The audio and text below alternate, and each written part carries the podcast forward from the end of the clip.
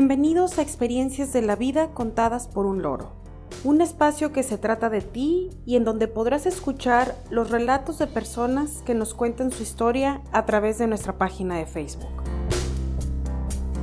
Hoy es 22 de agosto de 2020 y dedicamos este vigésimo noveno capítulo a Cosas que has aprendido a la mala.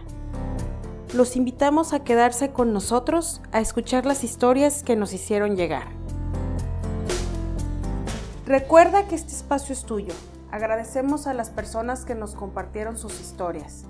Gracias a ustedes, este capítulo fue posible. La primera historia se titula No te asociarás.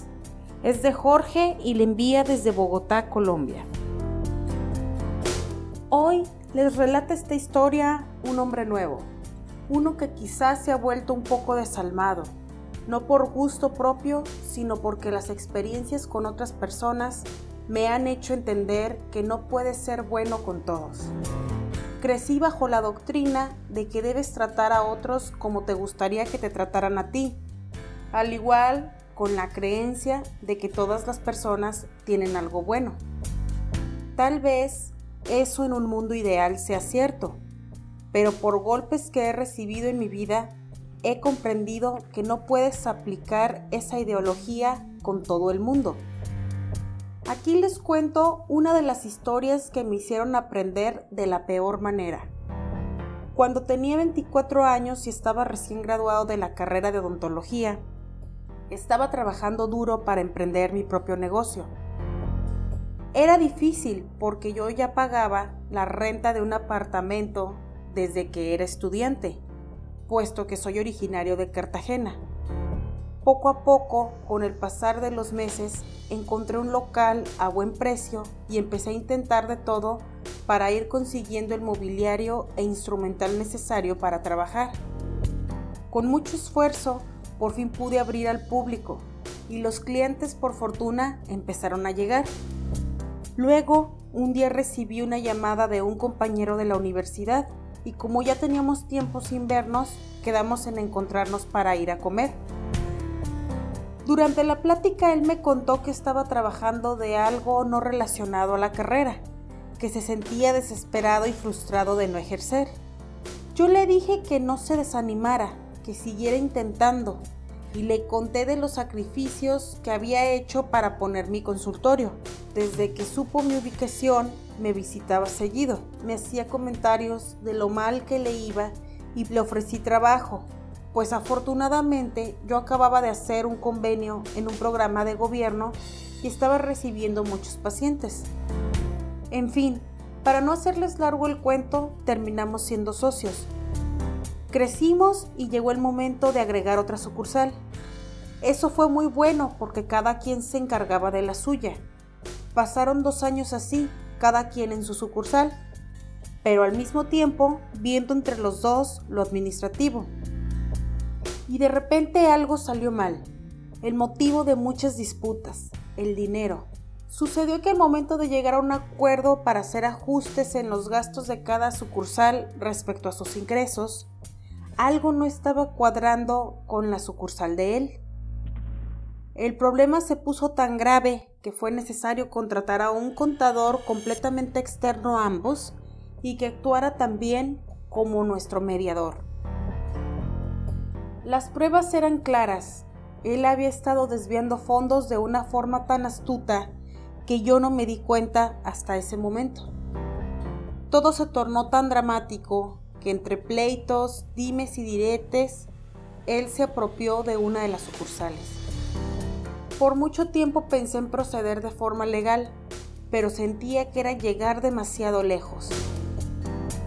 Decidí dejar el asunto por la paz y pocos meses después el karma actuó. Su sucursal quebró.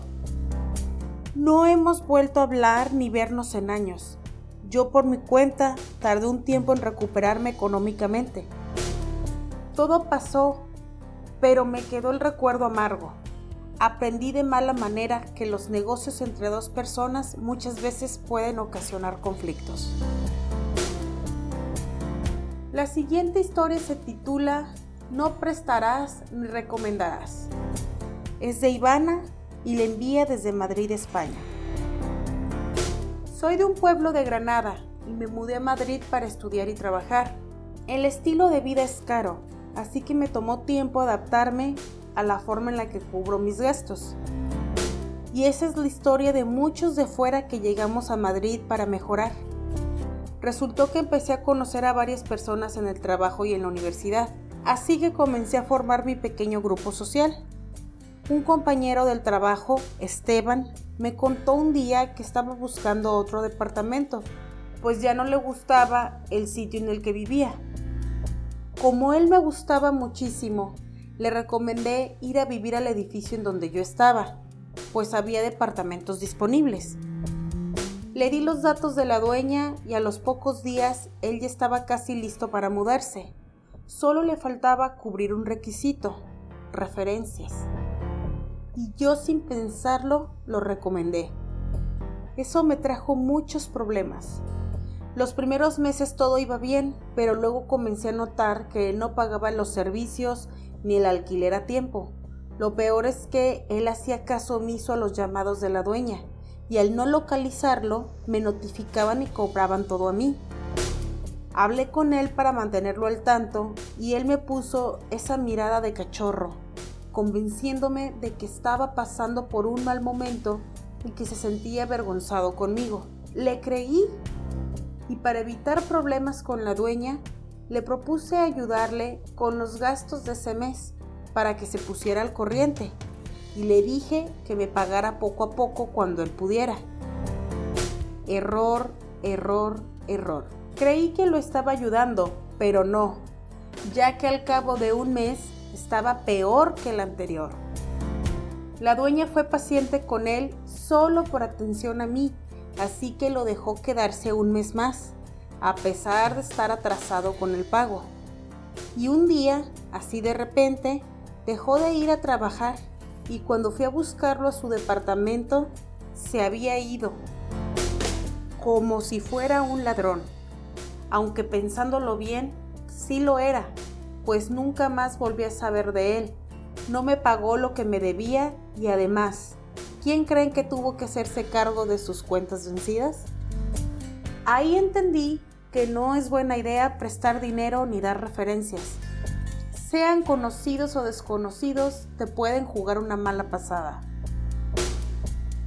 La siguiente historia se titula No confiarás. Es de Belén y la envía desde Querétaro, México. La historia que les voy a contar me sucedió con alguien que fue mi amiga por más de 30 años. Esa fue la razón por la que confié. Durante aproximadamente dos meses estuve en cama por una lesión en la cadera causada por una caída. Tengo tres hijos y el más chico en ese entonces tenía 15, así que durante ese tiempo entendieron que debían atenderse solos, encargarse de los quehaceres domésticos y prepararse la comida, pues yo no me podía levantar. A pesar de eso, imaginen la situación, tres hombres jóvenes y mi esposo que toda la vida habían estado acostumbrados a que yo los atendiera. Así que, a pesar de ser conscientes de la situación, poco a poco mi casa fue convirtiéndose en un caos. Cuando mi en ese entonces amiga Rosalba fue a visitarme, se dio cuenta de que mi casa estaba patas arriba, así que ella se ofreció pasar a mi casa de vez en cuando para ayudar. Me lo ofreció como un favor pero acordé con mi esposo en que debíamos pagarle, pues realmente su presencia en mi casa comenzó a notarse. Ella dejaba todo en orden. Y así los días comenzaron a ser más llevaderos. Un día llegaron de manera inesperada a realizarme el cobro de la cuota mensual del fraccionamiento que había vencido el día anterior. Fue un pago que en definitiva tanto a mi esposo y a mí se nos olvidó hacer. En ese momento no tenía dinero en efectivo, pero quería evitar problemas y recargos. Así que lo único que se me ocurrió fue sacar dinero de mi tarjeta de crédito.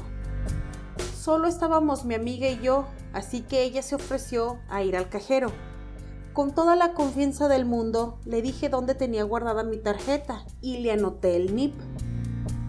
En menos de una hora, ella estaba de regreso en casa, con mi tarjeta y el comprobante del pago de la cuota. Le agradecí que me resolviera el problema y horas más tarde se fue. Días después yo me recuperé y poco a poco mis rutinas volvieron a la normalidad, así que no me extrañó que Rosalba no volviera a mi casa.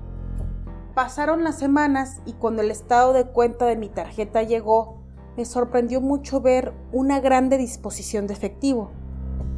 Y ahí empezó el horror, porque al principio tanto mi esposo y yo creímos que nos habían clonado la tarjeta, pero luego ya que nos sentamos a revisar bien todo, nos dimos cuenta de que esa disposición se había realizado el mismo día en que sucedió el incidente de la cuota del fraccionamiento.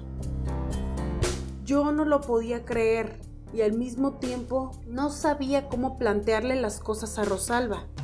Eran muchos años de amistad como para creer que hubiera hecho algo así. Estaba segura de que había una explicación. Mi esposo, al ser un poco más frío, comenzó a decir que ella había abusado de mi confianza ese día también descubrimos que dos anillos y una pulsera que también guardaba en el mismo lugar de mi tarjeta no estaban. Fue muy fuerte, pues era algo que no esperaba, mucho menos de ella. Cuando intenté llamarla no respondió y cuando fui a su casa no me recibió. Lo que me pasó con ella no se lo deseo a nadie. Para mí fue horrible darme cuenta de que no podía confiar ni en mi mejor amiga de tantos años. Por mucho tiempo pensé en que tal vez ella había actuado así por alguna razón, pero la realidad es que si ella me hubiera dicho que estaba pasando por algún mal momento, yo le habría ayudado. No era necesario que las cosas se dieran así. Al final mi esposo y yo decidimos que no tomaríamos acciones contra ella. Han pasado los años y ella nunca ha venido a decirme por qué hizo lo que hizo, ni mucho menos a pedirme una disculpa. La siguiente historia se titula No te precipitarás. Es de Tomás y le envía desde Monterrey, México.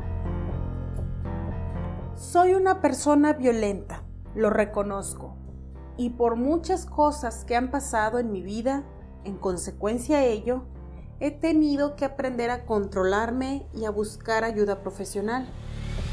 Cuando era joven trabajé como vigilante en un edificio de oficinas. Ahí trabajaba una señora, Delia, que era afanadora y que se me figuraba a mi mamá porque tenía su misma edad. Todos la apreciábamos mucho porque era muy amable y servicial siempre se preocupaba de prepararnos café y de que comiéramos, porque nuestros turnos a veces eran de hasta 24 horas. Una vez que me tocó comer a la misma hora que ella, la vi muy triste y me preocupé, pues ella siempre sonreía. Cuando le pregunté qué le pasaba, me confió que tenía problemas con su esposo y que una noche anterior la había golpeado. Puse más atención en su rostro y le noté un ojo muy hinchado, que ella se había esforzado en maquillar para disimularlo. Sentí mucha rabia. Siempre he pensado que no se le debe golpear a las mujeres, mucho menos a alguien de la edad de ella. En ese momento no supe qué decirle, pero luego le comenté que contara conmigo para lo que se le ofreciera. Pasaron los días y volví a notarle un golpe, esta vez en la mandíbula. Le pregunté qué podía hacer por ella. Le dije que no tenía que aguantar ese tipo de situaciones.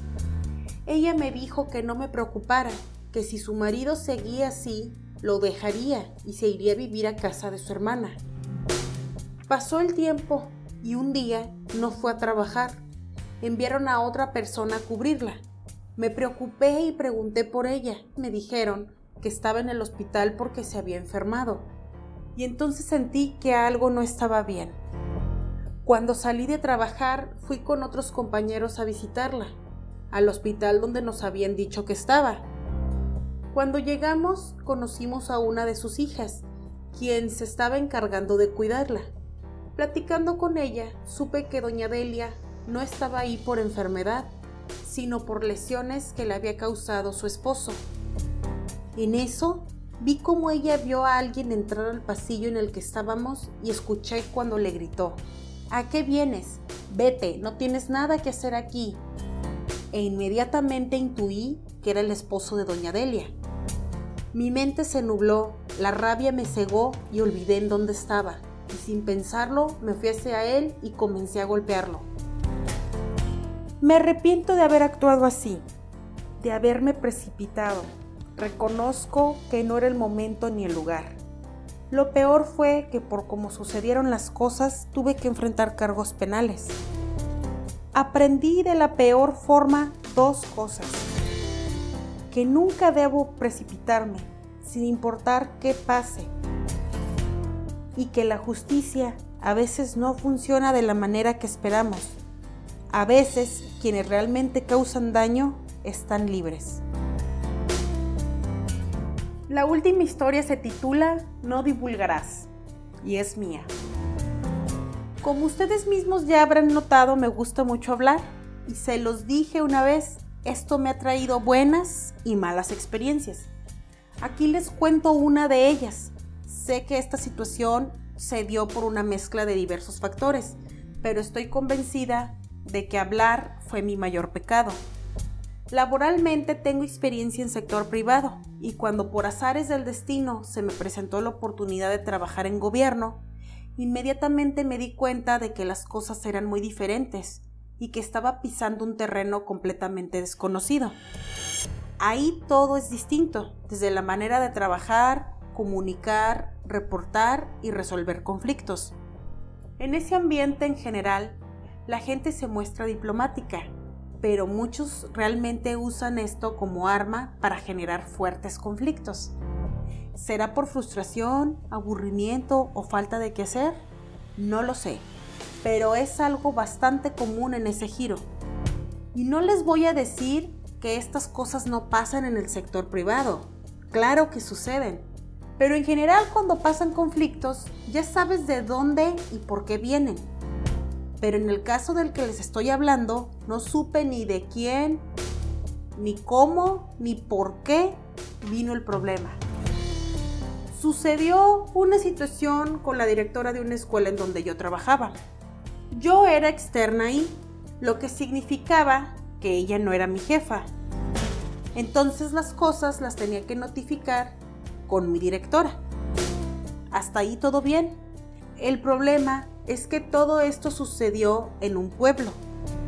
Y además, algunos del equipo de trabajo del turno de la mañana, donde surgió el conflicto, también eran mis compañeros en el turno de la tarde. A esto agréguenle mi inexperiencia y que el problema empezó a tornarse dramático. También añadan que la situación se me salió de las manos y no supe cómo enfrentarla, resolverla y manejarla. Muchos compañeros hablaban conmigo y yo, para desahogar la angustia que sentía, les contaba todo. Muchos me escuchaban y aconsejaban, pero otros usaron lo que les decía en mi contra. Resultó que en los meses restantes del ciclo escolar me fui dando cuenta de los conflictos que se crearon a raíz de cosas que dije en momentos de angustia y desesperación. Eso sí, recibí apoyo de muchos, a pesar de que otros comenzaron a verme diferente.